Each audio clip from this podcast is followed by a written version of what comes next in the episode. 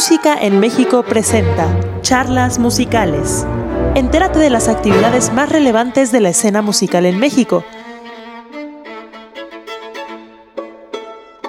Hola a todos, buenas tardes. Buenas tardes y bienvenidos a Música en México. El día de hoy tenemos un nuevo horario, estamos estrenando un nuevo horario para estas charlas musicales. Queremos ver qué opinan, si les gusta este nuevo horario de las 6 de la tarde, déjenlo en los comentarios. Y eh, pues para estrenar estas nuevas charlas tenemos de nuevo a un gran invitado. Él estuvo con nosotros en septiembre del año pasado, justo en la mitad de pandemia, y nos da muchísimo gusto tenerlo aquí de nuevo. Se los voy a presentar. Solo, este, les recuerdo que estamos haciendo un poquito de tiempo para que la gente pueda conectarse, para que este, se pongan cómodos y nos escuchen con muchísima atención en esta entrevista que tenemos hoy con Abdiel Vázquez. Bienvenido, Abdiel, ¿cómo estás? Hola Nancy, muy bien, gracias y muchas gracias por, por invitarme de nuevo al programa.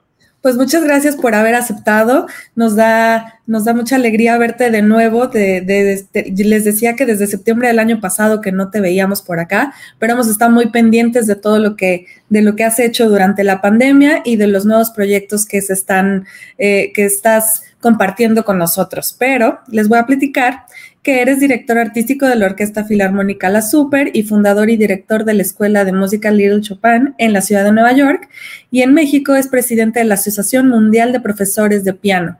Ha sido visto como solista, director, recitalista y colaborador algunos de, de los cantantes de ópera más reconocidos del mundo y ha realizado más de 100 conciertos como solista con orquestas en México, en Estados Unidos, en Europa y Sudamérica. Tenemos un artista internacional y entonces eso nos da muchísimo gusto.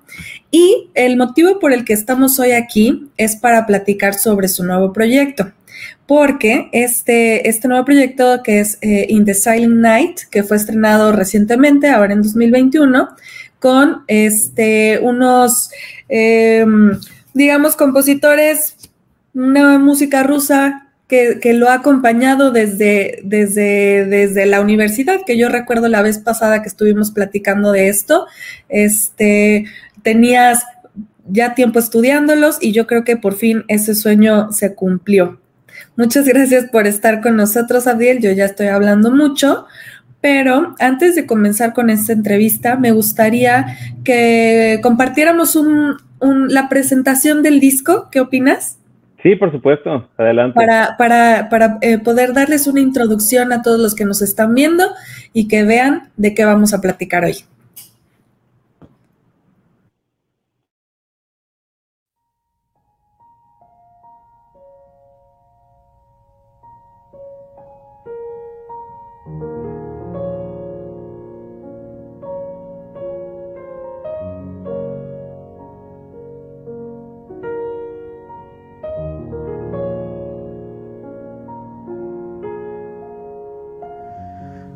No hay nada en el mundo más deseable que un sueño.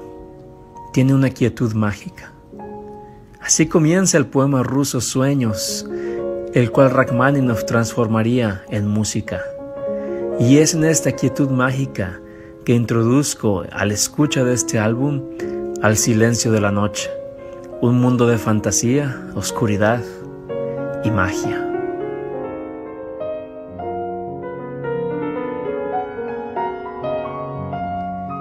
Las canciones de Rachmaninoff contienen alguna de la música más hermosa de su catálogo, y yo elegí cinco de mis favoritas para esta grabación. Un tema oscuro de cuatro notas impregna toda la segunda sonata de Rachmaninoff como una desesperada pesadilla. Y en cualquier escenario del mundo debo llegar al extremo de mis fuerzas pianísticas para despertar en una explosión final de alegría y triunfo.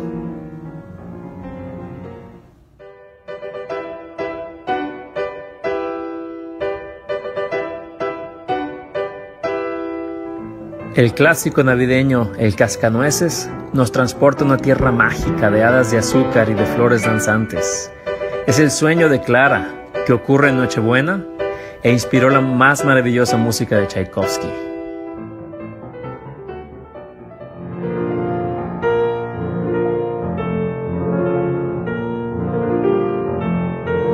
El otro gran ballet de Tchaikovsky es La Bella Durmiente, con el cual cierro esta grabación.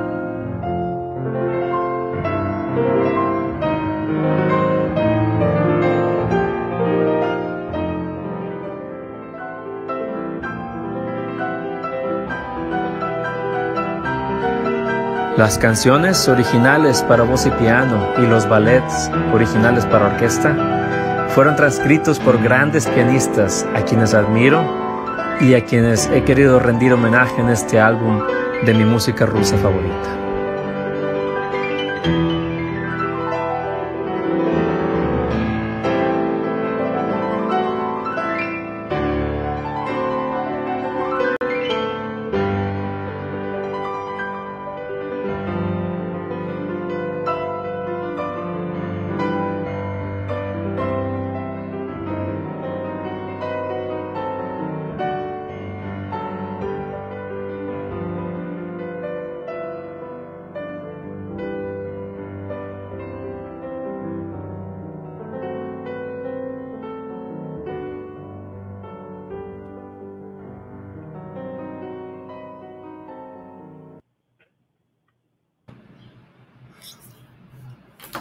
Pues bien, ya, escucharon esta pequeña introducción a este nuevo material discográfico de, de Abdiel. Entonces, pues mm, es un honor para nosotros tenerte con nosotros, bueno, para tenerte en las charlas musicales.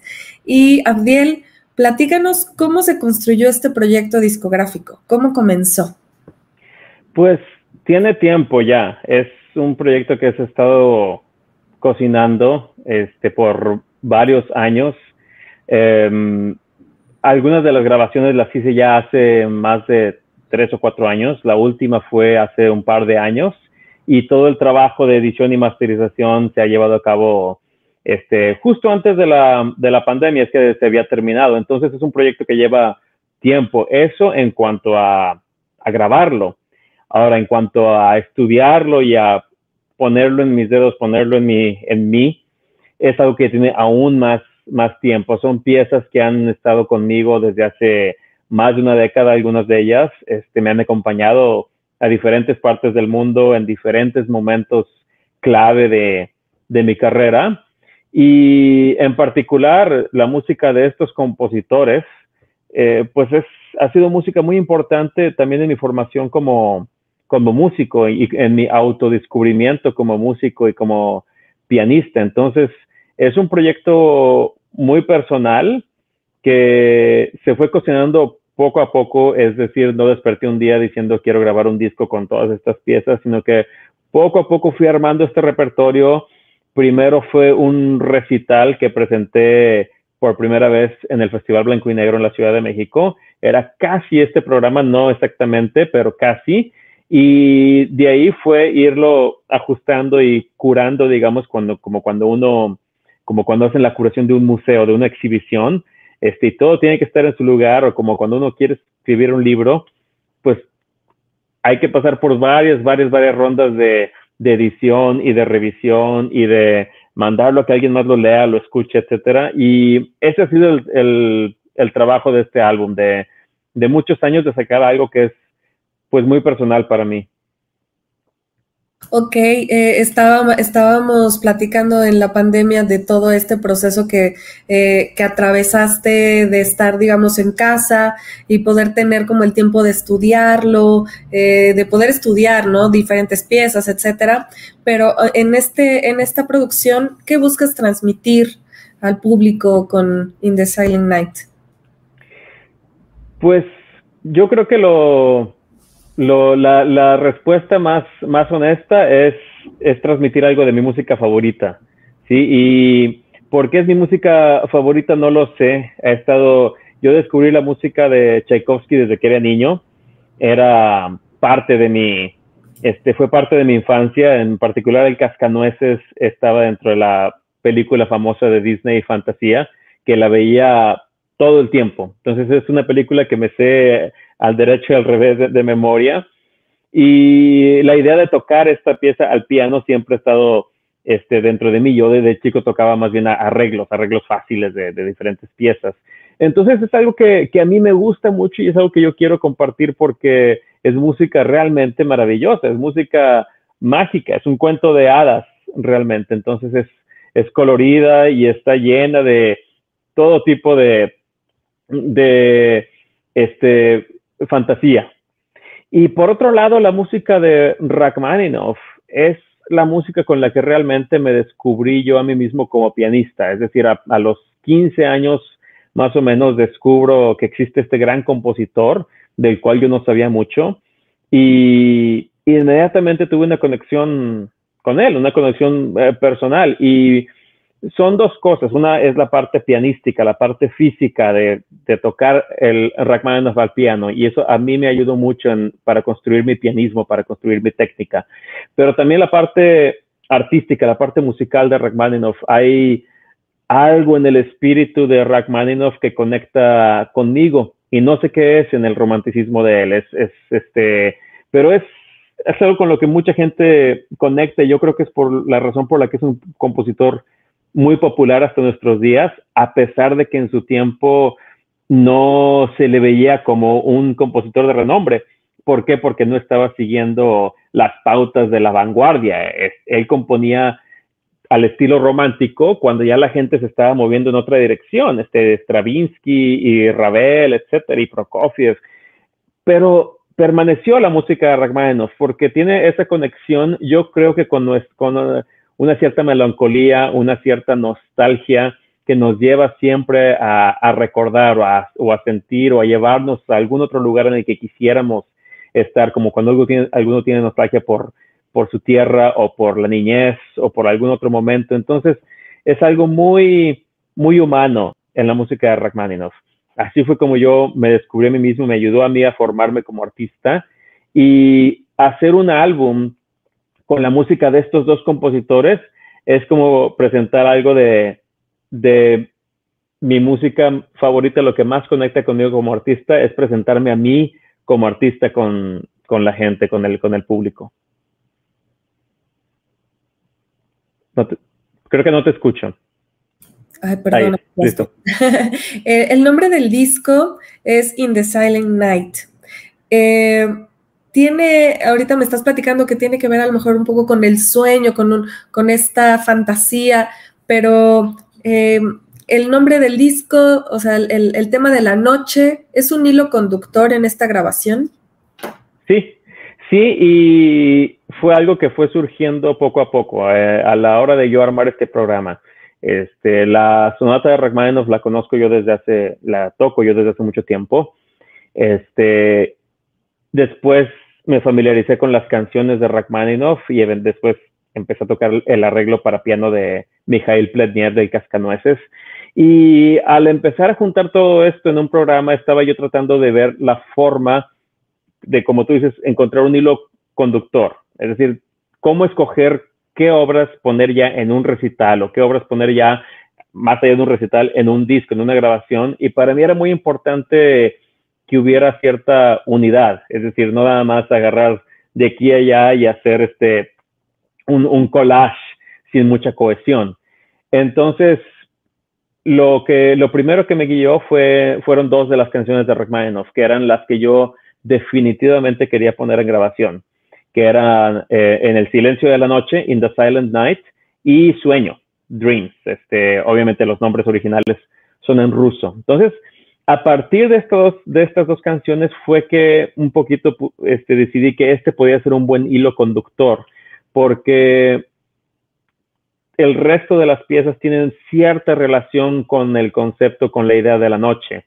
Obviamente el cascanueces es, muy obvio, el, cascanueces es un sueño, es un sueño de Clara, la niña, en Nochebuena.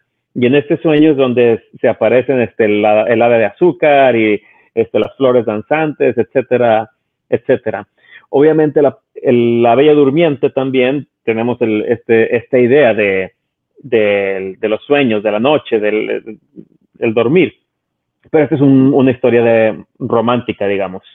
Um, la sonata de Rachmaninoff, si bien es una pieza abstracta, es decir, no tiene un, tema eh, propiamente, um, la, la, idea detrás, y eso es algo que trabajé yo mucho con mi maestra Oksana Blonskaya, que, que tenía una afinidad también hacia esta sonata, es de esta este tema musical que eran cuatro notas cromáticas que permea toda la sonata.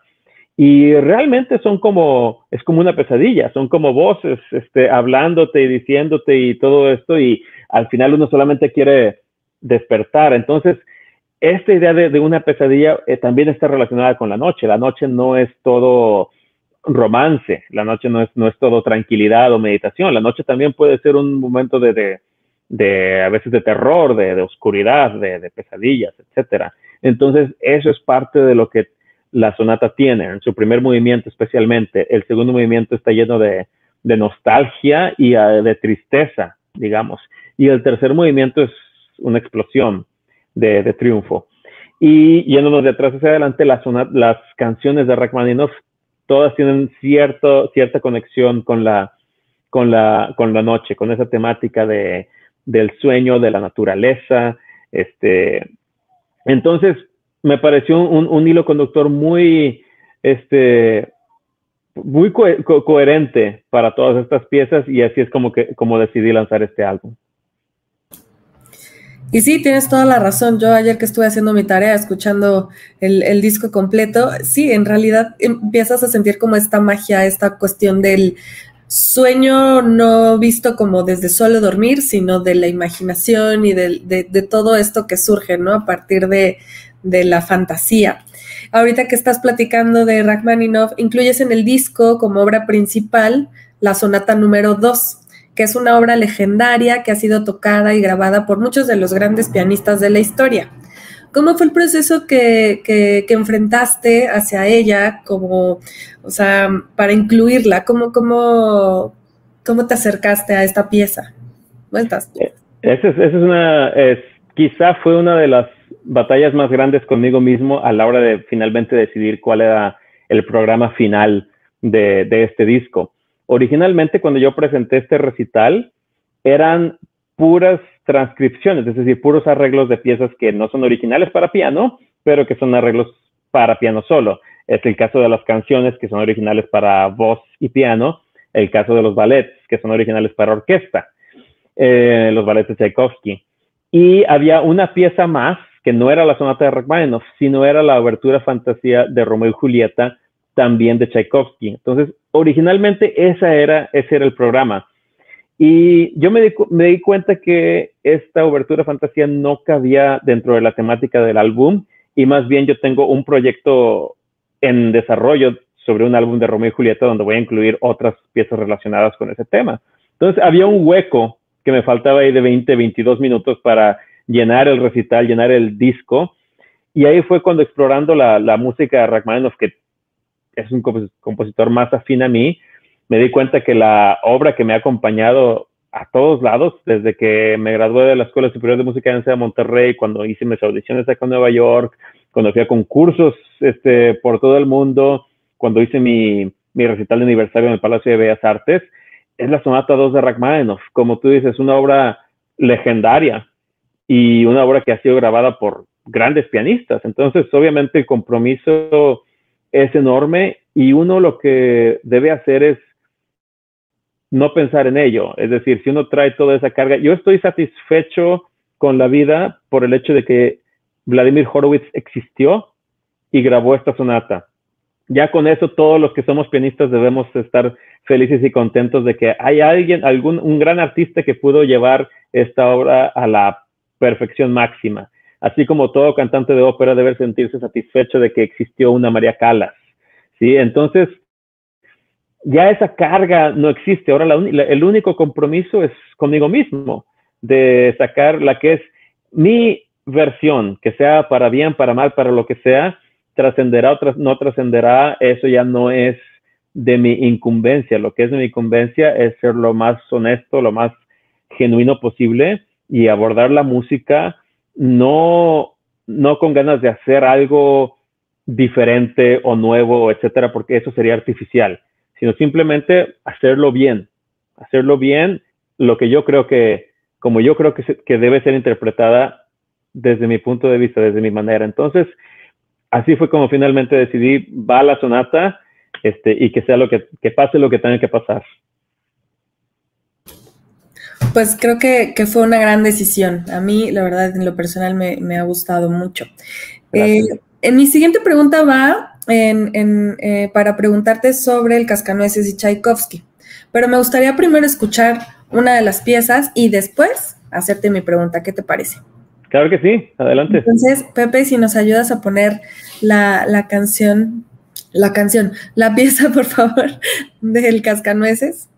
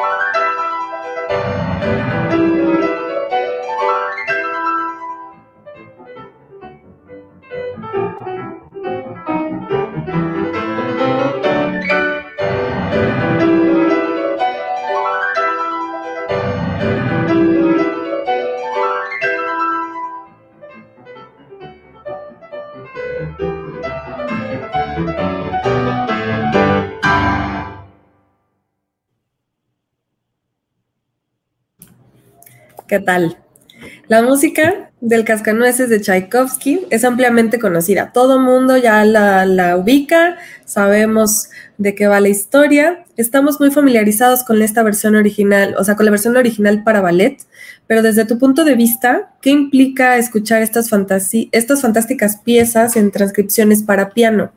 ¿Cómo son transformadas estas obras para, la posibilidad para las posibilidades de tu instrumento? Sí, mira, este es esto toca ya en, el otro, para mí la otra, digamos, dimensión de este álbum. Este, una parte es la, parte musical, artística de, pues de toda esta música maravillosa para, para todo público. Para quienes somos este, asidos, fanáticos, amantes del piano y tenemos interés en, en el piano, en su historia, en sus intérpretes, en sus grandes héroes, Em, este álbum es una forma de rendir homenaje a quienes son mis héroes personales del piano. Obviamente el, primero, uno de los más grandes de ellos, después de Franz Liszt, que no está en este álbum, es Sergei Rachmaninoff, de los grandes pianistas de la historia, el más grande del siglo XX. Después ya les comenté sobre Vladimir Horowitz, que grabó esta segunda sonata. Y uno de mis realmente uno de mis pianistas favoritos este, de la segunda mitad del siglo XX es Mikhail Plednev. Eh, Mikhail Plednev que ganó el concurso Tchaikovsky en Moscú cuando él tenía 21 años y lo hizo precisamente este, con muchas agallas porque tocó este arreglo suyo en ese concurso. Imagínate tener 21 años y llegar y decir voy a tocar mi propio arreglo, una transcripción que yo acabo de, de hacer del Cascanueces de Tchaikovsky. Y con esta transcripción realmente llevó al, pues la, la forma de la transcripción a un nivel mucho más elevado de lo que había llegado. es decir, él continúa esta línea de, Franz Liszt, de Karl Tausig, de hacer transcripciones y arreglos para, para piano solo de obras orquestales. Y en este caso, algo dificilísimo, que es El Cascanueces, una obra que se caracterice, que se caracteriza por la orquestación, por los diferentes colores, por los diferentes instrumentos, por todo lo que está sucediendo y para lo cual necesitas este, la celesta y el arpa y los metales, etcétera. Entonces, él realmente crea todo este mundo de fantasía a través del, piano. Entonces, es un reto enorme y desde que yo lo escuché la primera vez, dije yo, esto estaría, está genial de, escuchar, porque trae todo este colorido con, de una nueva forma, con, con, el colorido del piano, y qué maravilla sería poder tocar esto. Entonces, para mí es esa parte de, más que curiosidad, sino de, de fanatismo, digamos, por el piano y por las posibilidades del piano y por las posibilidades del instrumento, este, se puede ser satisfecha cuando uno escucha este increíble arreglo de Mijael Pleñol de, Cascanueces. Ahora, eh, para abundar un poquito más en esta cuestión de los arreglos, una de las piezas que Mijael Pletniev no incluyó en su suite, en su arreglo, fue el Vas de las Flores, que es una de mis partes favoritas del Cascanueces. Y bueno, hay un pianista, ahora este es del siglo XXI, su nombre es Vyacheslav Gryazhov, que siguiendo esta misma línea de de pianistas que hacen transcripciones, que hacen arreglos. Este, él mismo hizo, ha hecho sensacionales transcripciones que ahora están, son tocadas por todo el mundo. Una de ellas es el Vals de las Flores, entonces decidí yo incluirlo para completar la suite del Cascanueces. Y también una de las canciones de Rachmaninoff es transcrita por Vyacheslav Grasnov. Entonces es una forma de hacerlo un homenaje a los, a los héroes del piano. Me parece muy, muy buena idea esto. Eh, en, este disco, en esta producción, se integran principalmente, como bien lo dices, las transcripciones. O sea, ¿qué, tan vigente es, este arte de la transcripción en la actualidad? O sea, siendo que en el siglo XIX, o sea, era una, era una práctica casi obligada, ¿no? Entre los grandes pianistas de la época. Entonces, ¿cómo, cómo ha sido este, este, este reto? O sea, ¿qué tan vigente es? Sí, Sí, tienes, tienes razón. Las transcripciones surgieron eh, por dos, dos principales razones. La primera es que no existían en el siglo XIX, obviamente, las grabaciones. Entonces, no había forma de escuchar a qué sonaba la quinta sinfonía de Beethoven o a qué sonaba Rigoletto de Verdi si uno no iba a, escuchar a la orquesta sinfónica o a la casa de ópera. Entonces, lo que los grandes pianistas empezaron a hacer, este Franz Liszt, el más grande de todos ellos, fue hacer estos arreglos donde uno podía tocar estas obras en, el, en la sala, así, en, los, en los salones, donde solamente se necesitaba un, un piano, y o en las salas de concierto. Y eso nos trae a la segunda razón para hacer estas transcripciones, que era el lucimiento máximo del, del pianista, de las posibilidades técnicas tanto del pianista como del instrumento. Ahora, obviamente, esta práctica, digamos, pasó a ser algo redundante en la llegada del siglo XX, cuando uno ya no necesita escuchar estos arreglos, ya tiene uno los, los originales, ya uno, si uno quiere escuchar a qué, a qué suena tal o cual ópera tal o cual sinfonía, ahí tiene uno cientos de opciones en grabación y más ahora con las redes sociales. Entonces, ¿por qué sigue vigente? ¿Por qué continúa esta tradición de las transcripciones, por qué muchos pianistas nos seguimos sintiendo atraídos a ellas, es, y para decirlo de una forma muy honesta, es casi, casi como un capricho personal. Es decir, es este deseo de crear y de hacer música y de hacer la música que a uno le gusta. Sí, y esa es una posibilidad que este, yo no envidio a todos los demás instrumentistas que no tocan el piano porque no tienen esa posibilidad de, de, decir, y tenemos toda una orquesta con estas 88 notas y estos tres pedales y puedo hacer lo que yo quiera. Y no es solamente música orquestal o música de ópera, uno todo tipo de música, desde pop y rock y salsa y este new age, jazz, etcétera, etcétera, es la magia del, de este gran instrumento que es el piano. Entonces, qué mejor que tomar ventaja de él y así como uno tiene grandes obras del repertorio de, piezas compuestas exclusivamente para el piano. También tiene el resto del catálogo de la música internacional al alcance de mis manos, al alcance de, los 10 dedos. Entonces, qué, qué maravilla. Qué bonito lo dices, al alcance de mis, de mis manos, de mis 10 dedos.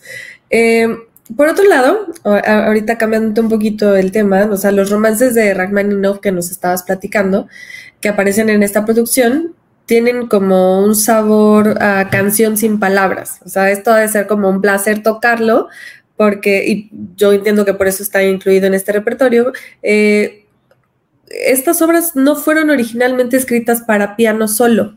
Entonces es un poco también lo que estás platicando, ¿no? O sea, es la versatilidad del instrumento eh, que, te permite hacer casi que lo que quieras, ¿no? Sí, son, son obras, este, y eso es algo que, que todos los pianistas o todos los este, amantes de la música de Rachmaninoff deben saber. Si, les gusta la música de Rachmaninoff, deben ir a conocer sus canciones, porque realmente su mejor música este, está en las canciones de Rachmaninoff. Era, él era un gran este, admirador de la voz humana. Él era un director también de ópera. Antes de que él saliera de Rusia, se le ofreció el puesto de director del Bolshoi. ¿sí? Y finalmente salió cuando fue la Revolución Rusia y ahora lo conocemos más que nada como compositor y con sus increíbles grabaciones como pianista. Pero él también era director y, este, y trabajaba muchísimo con, con cantantes. Entonces tiene un catálogo increíble de, de canciones este, canciones de tres, cuatro, cinco minutos con poemas, todos en ruso. Y por esta misma razón es que ha sido un poquito, está un poquito alejada del, del repertorio que hacemos aquí en el mundo occidental.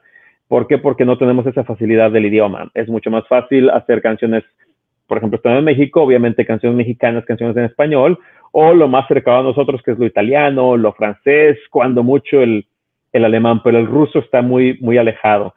Y obviamente para yo poder tomar parte en esta música necesitaría a un cantante.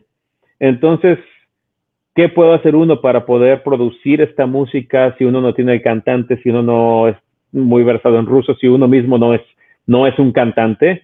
Eh, pues es cantar a través del piano y hacer estos arreglos. Entonces, esa es la forma mía de, de digamos, compartir con la audiencia, compartir con, el mundo algunas de las canciones favoritas mías de Rachmaninoff, que es por consecuencia una de mi música favorita de Rachmaninoff. Entonces, ese es, digamos, el, capricho este, personal de tocar transcripciones, es compartir realmente lo que uno quiere hacer. Por supuesto, esto, esto de que sean tus favoritos se nota y, obviamente pues se le imprime todavía más, que será más pasión, más amor. Digo, no porque tus, otras, tus otros eh, trabajos, otros discos no lo tengan, pero justo esto cuando haces algo que, amas y que realmente, y además es tu favorito, se, se, se expresa y se siente, ¿no? Eh, sí, totalmente ahorita, bueno, de que estábamos iniciando la, plática y obviamente pues todos los que nos están viendo espero que conozcan un poco de tu trayectoria. Además de ser pianista, eres director de orquesta.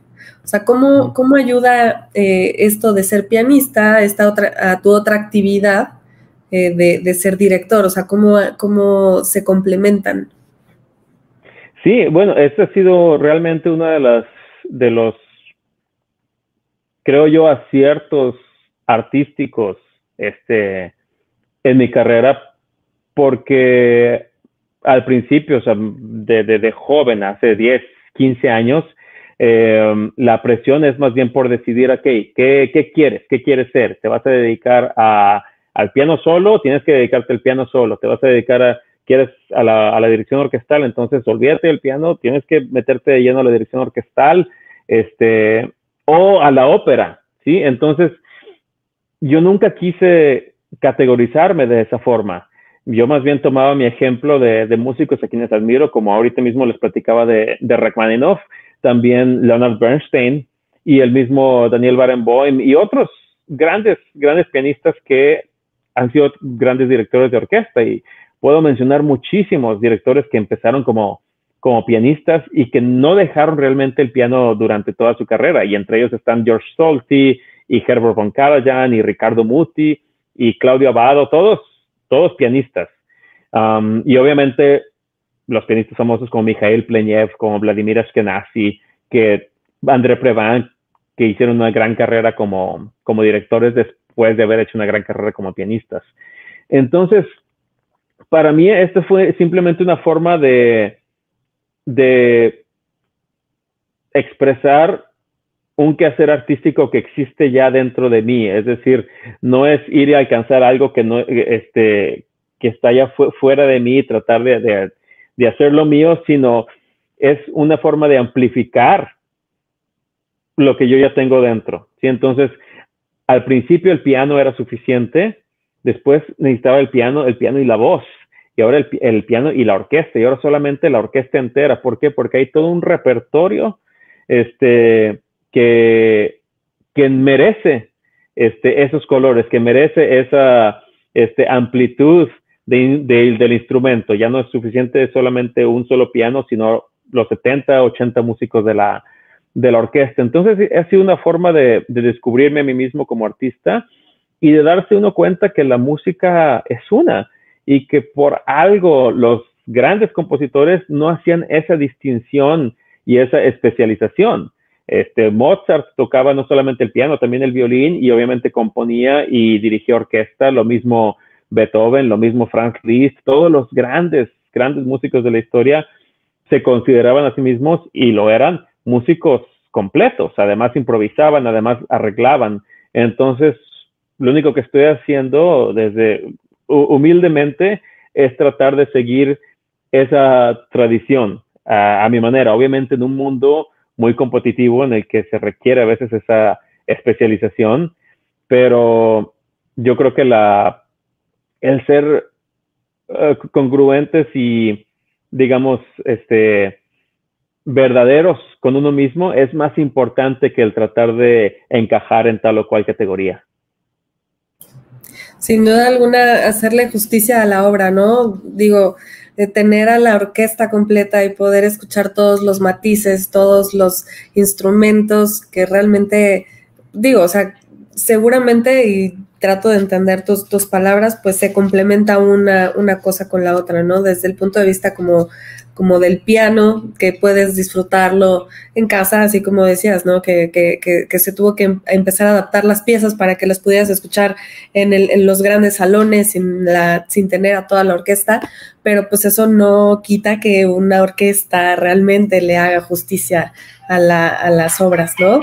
Entonces, eh, me, gustaría invitarlos a los que nos están viendo que si tienen alguna pregunta para Abdiel, nos la dejen aquí en los comentarios. Todavía estamos en, buen tiempo para que, para que se acerquen a, él, digo, a través de estas charlas musicales. Qué mejor momento para poder platicar con, con alguien de, de, esta talla que, que nos, que, que nos hace el favor de estar otra vez con nosotros. Me gustaría también que me platicaras eh, ¿Tienes en puerta algún otro proyecto? Eh, eh, además de este nuevo material discográfico, presentaciones, algún otro material en proceso. Sí, este, bueno, ahora estoy, digamos, um, tratando de, darle cabida a esta faceta de dirección de orquesta, entonces la temporada que viene voy a estar muy, muy involucrado con esta nueva orquesta en Monterrey, la, la Super, que es la Orquesta Filarmónica de la Escuela Superior de Música de Monterrey. Ya, ya les platicaré yo este, sobre ese proyecto más, más a fondo, pero es básicamente uno, una gran orquesta conformada por mm, más que nada exalumnos, pero también alumnos avanzados, es decir, profesionales, pero de la de esta Escuela Superior de Música de Monterrey. O sea, 45 años de historia reflejados ahora en una orquesta profesional con la que hoy estaremos haciendo conciertos, temporadas, giras, etcétera, que ya los anunciaremos en su momento. Entonces, voy a estar muy involucrado con eso como director, también como, como pianista, haremos una serie de, de Beethoven, tocando los, estaré tocando y dirigiendo los conciertos de Beethoven y eh, estaremos haciendo las sinfonías. Y ese por la parte orquestal. Pero por la parte pianística, este, yo estoy ahora muy enfocado en, en, este, en esta idea del legado, de las grabaciones. Um, obviamente seguiré haciendo conciertos, eh, pero la gran diferencia es que la experiencia del concierto, si bien es una experiencia mágica y única, es una experiencia efímera, ¿sí? Mientras que las grabaciones ya es dejar un legado más allá, más, más trascendente, que trasciende el, tiempo y el momento y el espacio en el que se lleva a cabo un concierto en, vivo. Entonces, el proyecto que tengo ya más inmediato es mi tercera grabación eh, solo, que ya, ya está hecha, ahora está en el proceso también de nuevo de edición, que va a ser un proceso arduo y de masterización. Y este es un álbum de Romeo y Julieta. Lo, de lo que platicaba antes son tres grandes obras basadas en, esta, en este gran clásico de, Shakespeare, que es quizá mi autor favorito. Y de ellos estará Tchaikovsky, su obertura Fantasía Romeo y Julieta, arreglada para piano. Estará Prokofiev, su ballet Romeo y Julieta, en un arreglo para piano que, que yo hice en base a otros arreglos que ya existían. Entonces es como una premier, digamos, mundial. Y este, las Danzas Sinfónicas de West Side Story, de Amor sin Barreras, de Bernstein, que es una adaptación moderna de Romeo y Julieta. Entonces, ese es el proyecto de grabación al corto mediano plazo. Tengo otro proyecto este, que está apenas cocinándose de hacer música mexicana. Eh, como sabes, soy yo fanático de estos arreglos y de estas transcripciones y uno de mis eh, proyectos de la pandemia que ha sido totalmente discreto porque no ha sido nada público es hice yo un arreglo para piano del guapango de Boncayo y eso entre otras cosas lo voy a plasmar en un en una grabación de música mexicana y bueno veremos de qué forma voy llevando esto también a, presentaciones en vivo en, México y en el mundo ya los este ya estaré anunciando todo eso en su momento pues ya nos daría mucho gusto poder saber que, ya hay presentaciones. Eh, y, sí, eh, el 5 de mayo vi que compartiste un pedacito del guapango y, pues nos dejas con, las ganas de escuchar un poquito más, pero creo que esa es una probadita de lo que viene y eso es, realmente interesante. Mira, tenemos aquí a Cecilia Gabriela, muchas gracias Cecilia, saludos maestro, ya quiero estar en algún concierto presencial de usted en Ciudad de México, le felicito por sus éxitos internacionales. Muchas gracias. Chávez Campos, saludos desde Perú. Muchas gracias, ah, por, muchas gracias. conectarte. Este, nos da mucho gusto que nos estés viendo desde allá y, este, y que, que, también sientas admiración por, por el maestro Abdiel.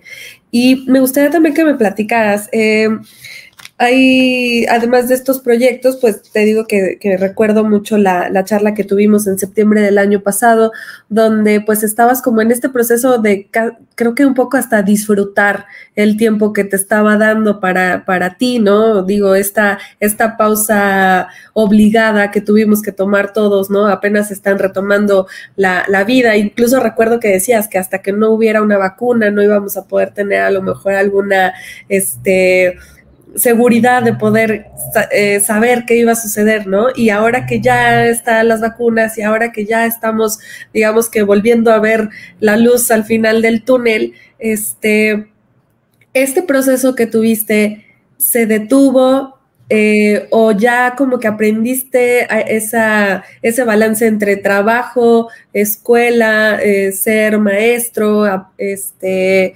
mm, el el Abdiel de la vida diaria, ¿cómo, cómo es este, este proceso ahora? Sí, sí, pues sí, fue, fue un, estamos en un tiempo muy, muy diferente de la última vez que, que hablamos, y qué decir de exactamente hace un año, cuando estábamos justo en medio del, de este suceso histórico que fue la, la pandemia. Este, para mí fue, fue muy útil para poder, digamos, pasar, parar un poco la, la inercia de un concierto tras otro y poder enfocarme y, digamos, armar o, posicionarme para hacer lo que yo quiero hacer, lo, lo, que, lo que me trae a mí más satisfacción artística y satisfacción. Y los, los, las tres vertientes de este, de este quehacer artístico personal, digamos, son la, la, orquesta en Monterrey, que fue un proyecto que nació durante la pandemia, este, mi, la Academia de Ópera Internacional, que también nació durante la pandemia, ahora va a seguir, que es la Academia Vincheró, este, que, donde, que es todo otro gran proyecto donde tuvimos alumnos de más de casi 60 alumnos de 20 países diferentes de todo el mundo, estudiando con grandes estrellas de la ópera internacional, como Javier Camarena, como Eileen Pérez, como Cristino Polais, Isabel Leonard, etcétera. Entonces, ese proyecto ya continúa eh, y no hubiera podido yo armarlo en algún otro momento más que durante la pandemia. Lo mismo con la orquesta, se necesitaba ese tiempo para, para pausar, para armar, sin prisa, sin presión y para poder hacerlo bien. Y ahora lo que sigue es preparar todo este repertorio, que es el repertorio que yo quiero presentar, que yo quiero presentar al mundo y en el cual me gusta trabajar, este que es el de las grabaciones para de piano.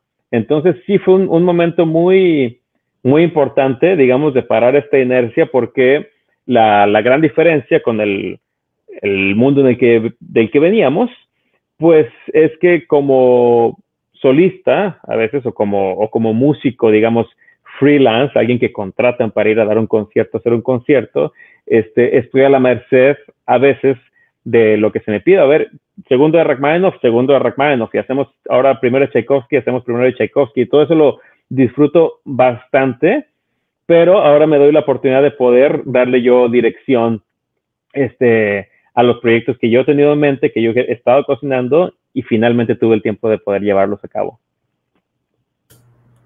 Pues sí, te digo, esta pausa obligada como que nos, nos lleva a, ser creativos y a buscar como estas eh, nuevos, nuevos horizontes, podríamos decirlo, nuevas formas de resolver las cosas, incluso hasta te da como, no sé, creo que también lo platicamos en esa ocasión, de que las pandemias o las cuestiones imprevistas hacen que la gente sea más creativa y que busque nuevas alternativas de, de expresión, de bienestar, de lo que tú gustes, ¿no?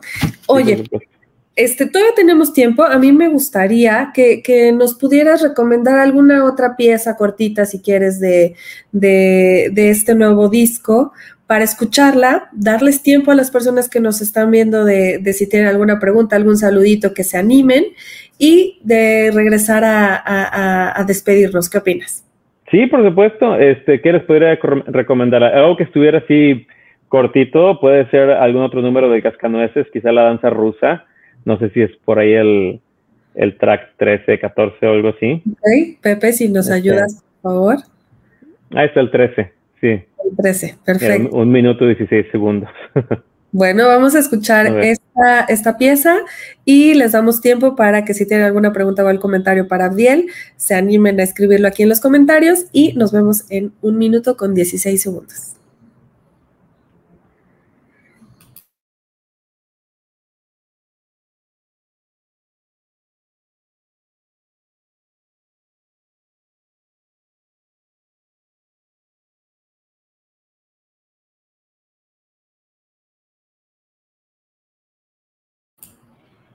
Pepe, creo que no lo, no lo estamos escuchando.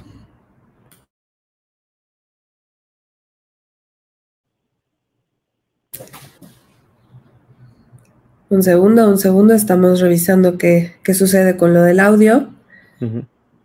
Pero mientras te sigo leyendo, Lisette González Rodríguez, saludos al maestro Abdiel Vázquez desde Toluca. Muchas gracias, Lisette. Saludos. Y Vero García, saludos desde Monterrey. Saludos, Vero, muchas gracias.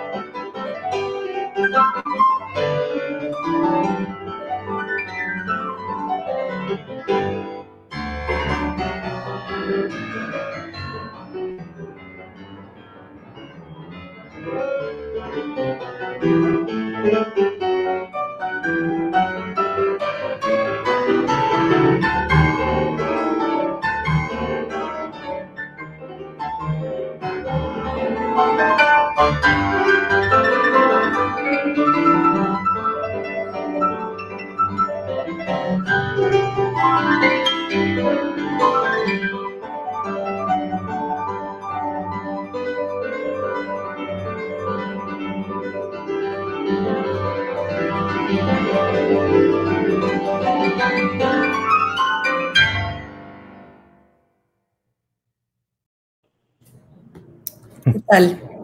Está, estas probaditas del disco para que ustedes se animen a escucharlo. Abdil, me gustaría que nos dijeras en dónde podemos escucharlo además de Spotify y este y que me ayudaras a saber esta, este disco lo vamos a poder tener en físico en algún momento o ahorita el proyecto solo va a quedar a, nivel este, de streaming? Pues por ahora es solamente en, streaming, lo pueden encontrar en todas las, las, plataformas este, tradicionales. Yo sé que están en muchas, no sé, no me las sé todas, pero definitivamente están en Spotify, en, iTunes, en Apple Music, en Amazon Music, etcétera, Claro Música y otras más. Em, y de tenerlo en físico sí está ese proyecto. Yo creo que una vez que, que, ya estén abriendo, que ya haya los conciertos, yo creo que ahí se va a ofrecer el, el disco este, de forma física. Yo sé que ya ahora casi no se usa el, disco físico, pero hay muchos amantes de las grabaciones que les gusta tener la cajita y el librito, etcétera. Todo eso sí existe, eh, tal cual. Entonces, este, ya lo estaré anunciando en su momento de qué forma, quizá una edición limitada para que lo puedan tener en físico quienes están interesados. Y por ahora, todas las plataformas de, streaming. Excelente. Pues bueno, los invitamos a buscarlo, eh, el, disco, eh, que, se sienten un ratito, que lo escuchen, que, que puedan sentir esta magia de la noche y de la noche silenciosa.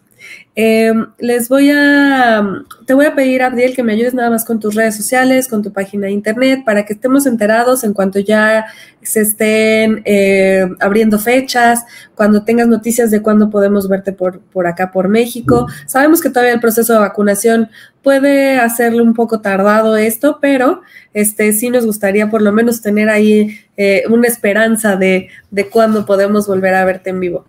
Sí, claro. Este, mira, mi, Instagram es Abdiel Piano, tal cual. Este, en Facebook estoy como Abdiel Vázquez, así mi nombre, o la página se llama Abdiel Vázquez Pianist, pero igual me encuentran con, con mi nombre. Mi página de internet, abdielvázquez.com. Entonces, este, muy fácil. Ahí es donde estoy, los mantengo al tanto de, de todo y también puede ver, pueden ver este, quizás ciertos eh, aspectos de, de mi vida diaria acá en, acá en Nueva York. Excelente, pues muchísimas gracias, Abdiel. Me da mucho gusto que nos hayas regalado este ratito para platicar contigo. Ya desde septiembre hemos visto cómo, cómo ha cambiado el mundo y cómo, pues ahorita digamos que nos acompañas a través del streaming con este nuevo material. Eh, gracias por, por este tiempo. Te deseamos muchísimo éxito con, con este material. Eh, los invitamos a seguir sus redes sociales, a estar pendientes de las fechas. Y pues no sé si quieras cerrar con algo, Abdiel, para poder ya despedirnos. Pues nada, solamente agradecerte y agradecer a la música en México muchísimo por esta invitación, agradecer a tu público por, por este, acompañarnos el día de hoy. Ojalá que puedan disfrutar de, de esta nueva grabación que es un proyecto que hago de todo corazón para todo el público, para todo el mundo, entonces espero que, que lo puedan disfrutar tanto como yo, lo, como yo disfruté grabarlo y tanto como disfruto yo esta música. Bueno, pues muchas gracias, Abdiel. Gracias por tu tiempo. Los invitamos a visitar musicaenmexico.com.mx. Ya saben, todos los días tenemos contenidos interesantes y nuevos para ustedes. Entre noticias, ópera en Europa, las charlas musicales, eh, top tens, tenemos de todo, es un contenido muy variado para que a todos los que son eh, melómanos como nosotros eh, se, puedan pasar un ratito todos los días por acá y, y, encuentren algo nuevo y algo diferente. Síganos en redes sociales, estamos en Facebook, en Instagram y en Twitter. Suscríbanse a nuestros boletines semanales, que es donde nos tenemos al tanto de todo lo que subimos y compartimos semanalmente y además escuchar nuestro, nuestra estación de radio en Spotify, donde subimos estas charlas musicales, donde tenemos un programa especial que se llama Intermitencias y realmente contenido musical elegido y especialmente pensado para ustedes. Muchísimas gracias a todos por acompañarnos. Esperamos que les haya gustado este horario de las 6 de la tarde. Eh, si les gusta, platíquenos eh, o si les gusta más a las 12 del día, nos gustaría conocer un poquito más su opinión. Y este, pues nos vemos la próxima semana a las 12 del día para esta charla, si ya la teníamos planeada a las 12 la siguiente semana. Pero muchísimas gracias, Abdiel, por acompañarnos, por estar con nosotros, por platicar, por darnos un ratito. Este, muchísimo éxito y este, nos vemos muy pronto. Muchísimas gracias. Nos vemos la próxima. Nos vemos la próxima semana. Hasta luego.